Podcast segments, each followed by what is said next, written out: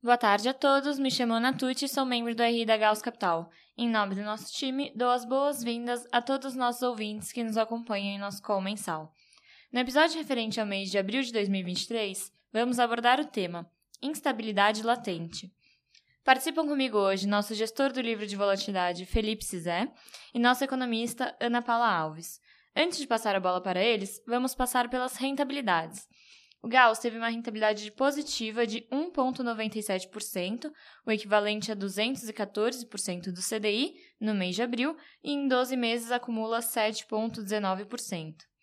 Já o Gauss Previdência rendeu 1,83%, o equivalente a 199% do CDI no mês, e em 12 meses acumula 10,55%.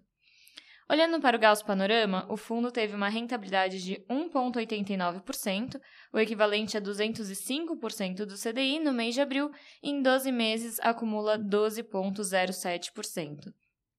E já o Gauss Panorama Previdência rendeu 1,82%, o equivalente a 198% do CDI no mês, e em 12 meses acumula 12,57%. Nesse momento, passo a palavra para a Ana Paula para a visão do cenário macro. Obrigada, Ana. Bom, a instabilidade bancária está latente. É, após a liquidação de dois bancos americanos em março, outros bancos regionais estão nos holofotes, é, buscando um potencial aumento de capital ou venda, como ocorreu com, com o First Republic Bank, adquirido pelo, pelo JP Morgan. O tema inflação e postura dos bancos centrais continua no radar, é, diante do provável aperto nas condições de crédito a partir dessa turbulência bancária. Esse é um elemento de grande incerteza para o cenário nos Estados Unidos para os próximos meses.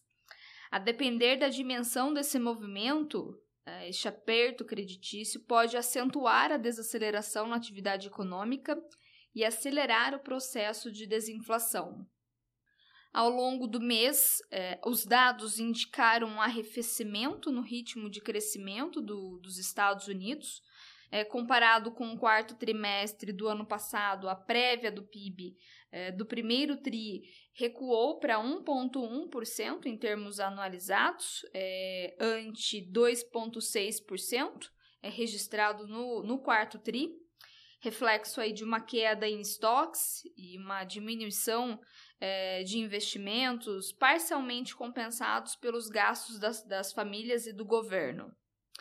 O mercado de trabalho segue forte, mas com alguns sinais de normalização, por exemplo, pelo aumento das demissões involuntárias e pela diminuição das demissões voluntárias.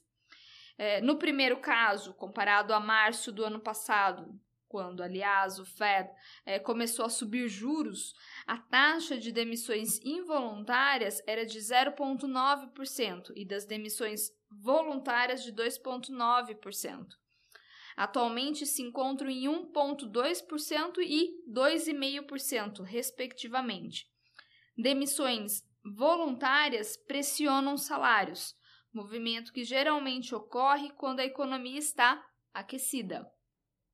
Do lado da inflação, o núcleo do índice de preços é, PCI, que é a métrica preferida de inflação do Fed, é, devido aí à sua sensibilidade à atividade econômica, mostra uma inflação de aluguéis desacelerando pela primeira vez e, consequentemente, aliviando a inflação de serviços. Tudo mais constante, o componente aluguéis deveria atingir seu pico em agosto deste ano. No entanto, ainda é cedo para inferir como será a velocidade de decaimento dessa componente.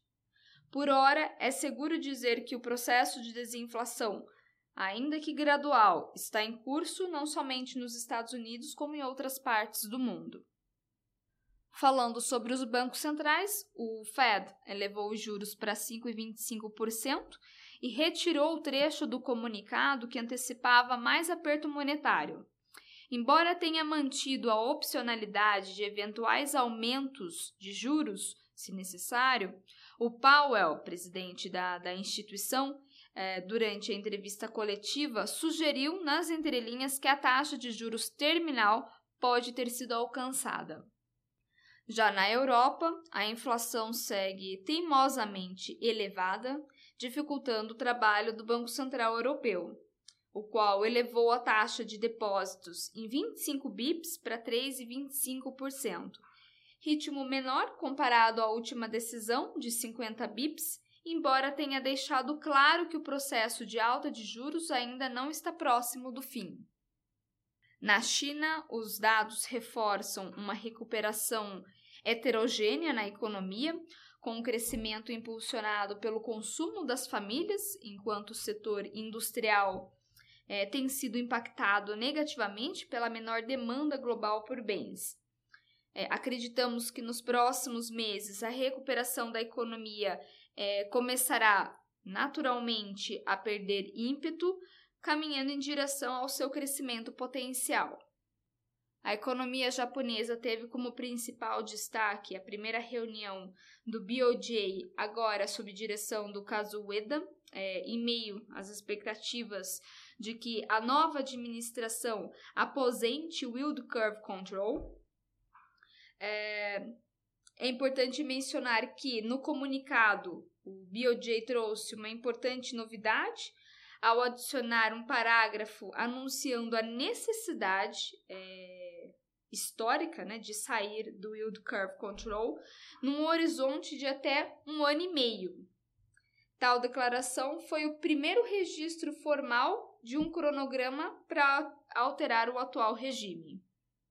No Brasil, o destaque ficou por conta do envio do projeto de lei do chamado arcabouço fiscal é, para o Congresso, a recepção foi positiva, porém com críticas pontuais por conta da ausência de quaisquer é, penalidades em caso de descumprimento da meta fiscal e também pelo extenso leque de sessões é, de gastos fora das novas limitações.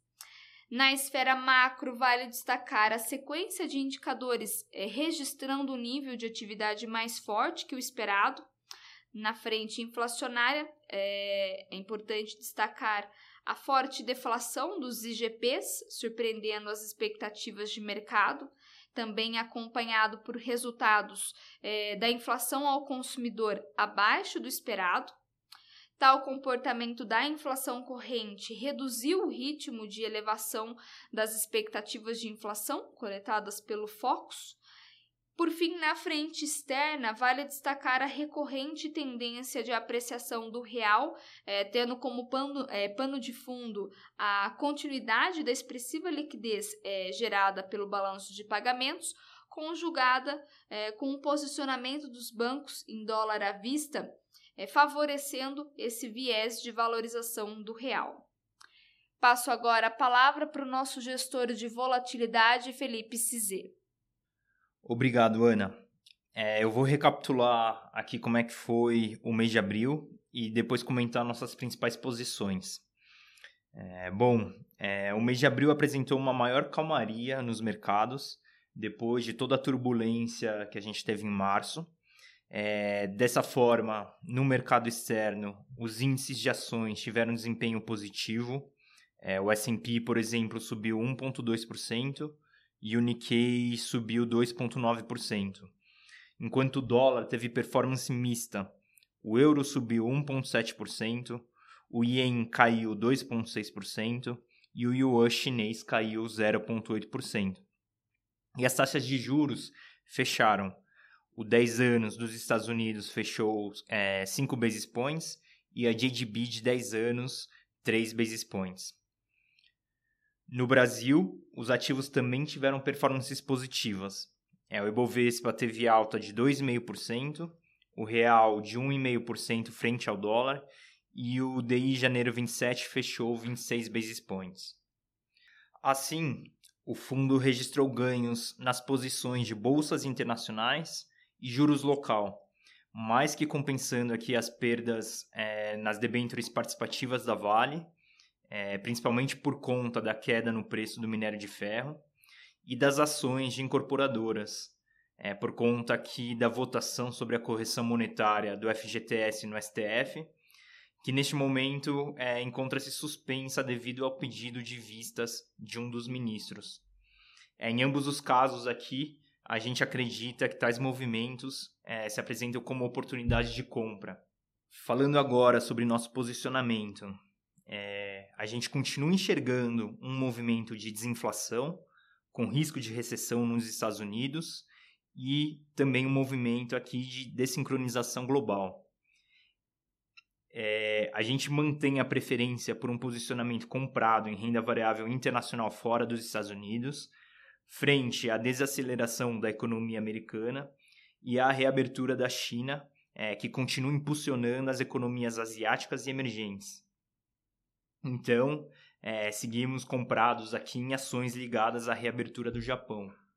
Além disso, é, como a gente espera que o aperto monetário está é, próximo do fim, a gente aumentou o basket de empresas norte-americanas ligadas à inteligência artificial. É, empresas aqui que são caracteristicamente vinculadas a crescimento.